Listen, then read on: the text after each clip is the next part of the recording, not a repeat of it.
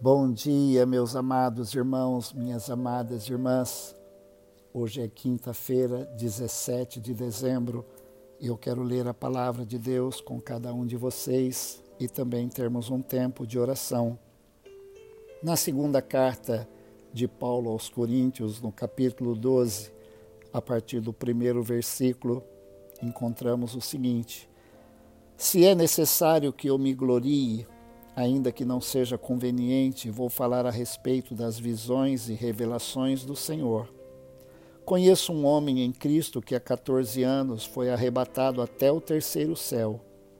Se isso foi no corpo ou fora do corpo, não sei, Deus o sabe. E sei que este homem, se no corpo ou sem o corpo, não sei, Deus o sabe, foi arrebatado ao paraíso e ouviu palavras indizíveis que homem nenhum tem permissão para repetir. Desse eu me gloriarei, não porém de mim mesmo, a não ser nas minhas fraquezas. Pois se eu vier a gloriar-me, não serei louco, porque estarei falando a verdade. Mas evito fazer isso para que ninguém se preocupe comigo mais do que vê em mim ou do que ouve de mim. E para que eu não ficasse orgulhoso com a grandeza das revelações, foi-me posto um espinho na carne, mensageiro de Satanás, para me esbofetear, a fim de que eu não me exaltasse. Três vezes pedi ao Senhor que o afastasse de mim. Então ele me disse: A minha graça é o que basta para você, porque o poder se aperfeiçoa na fraqueza. Meus irmãos, o apóstolo Paulo, ele é conhecido como o grande apóstolo da graça. A graça de Cristo é o pensamento principal da teologia do apóstolo Paulo. Graça é a justificação pela fé independente de todo esforço humano. É aquilo que Cristo tem feito por nós, de acordo com as suas misericórdias, de acordo com a sua graça, independente daquilo que nós fizemos. É graça. Graça não é algo que eu alcanço ou que você alcança. Graça é aquilo que nós recebemos. Graça é a misericórdia de Deus se inclinando para cada um de nós. Graça é o perdão de Deus a nós independente daquilo que tenhamos feito, o mais terrível pecador, aquela pessoa mais distante de Deus, ela é alvo do amor, da graça e da misericórdia de Deus. O apóstolo Paulo, ele recebeu é, visões, ele recebeu é, revelações tremendas de Deus. Depois de Jesus Cristo, ele certamente é a pessoa mais importante de todo o Novo Testamento. A maior parte do Novo Testamento foi escrito pelo apóstolo Paulo. Ele escreveu as cartas, ele é, orientou a igreja, foi ele quem plantou, quem orientou, quem dirigiu a igreja, usado por Deus de uma maneira tremenda. E, mas também nenhum homem abriu tanto o seu coração como o apóstolo Paulo, das suas dificuldades, das suas dores, das suas angústias. Aliás, a segunda carta aos Coríntios é a sua carta mais autobiográfica. No capítulo 11, ele fala é, dos seus sofrimentos, das suas angústias, tudo aquilo que ele passou é, por causa do Evangelho de Jesus.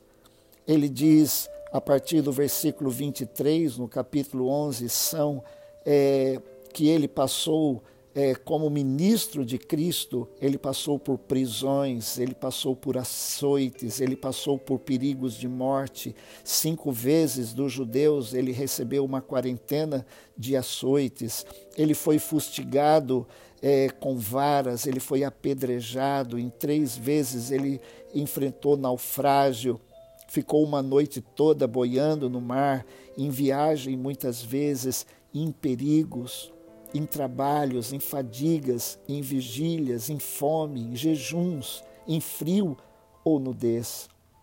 Muitas vezes parece inconcebível que um homem que vivia numa intimidade com Deus tão grande como o apóstolo Paulo passou por tudo isso.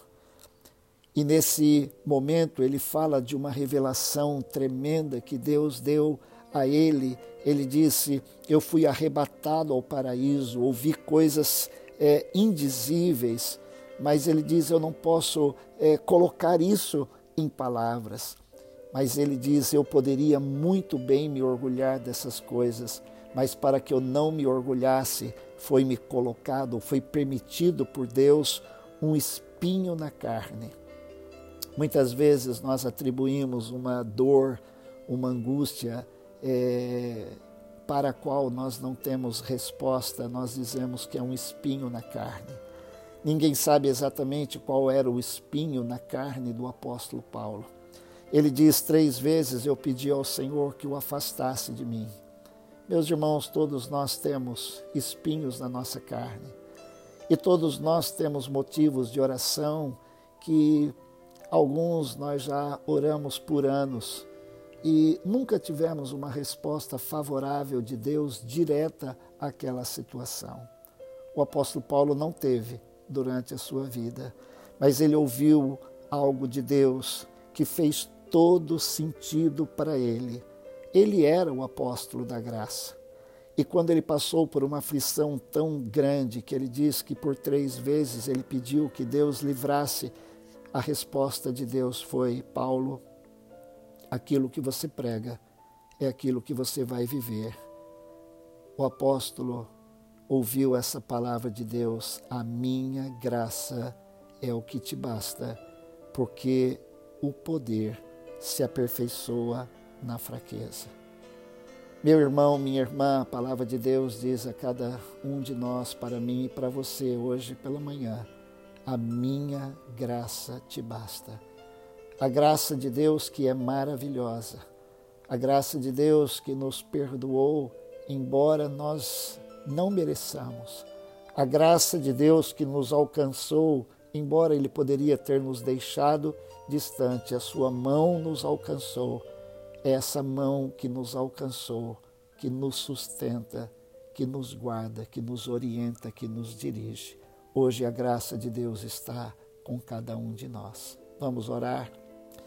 Amado Deus e Pai, eu quero te louvar nesta manhã pela tua palavra, pela vida e pelo exemplo lindo do apóstolo Paulo, servo do Senhor o grande apóstolo da graça, aquele que teve revelações lindas e profundas do Senhor na sua vida, mas que esse mesmo homem passou por vales, por sofrimentos e por angústias.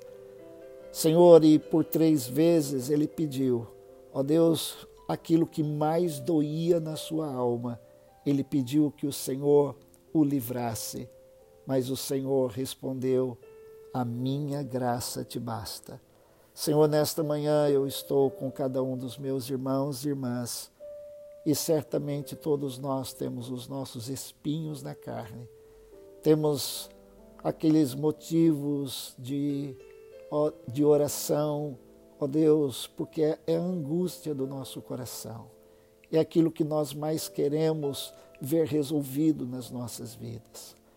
Senhor Deus, mas nós queremos confiar no Senhor se ainda não recebemos essa resposta, nós já temos uma resposta do Senhor.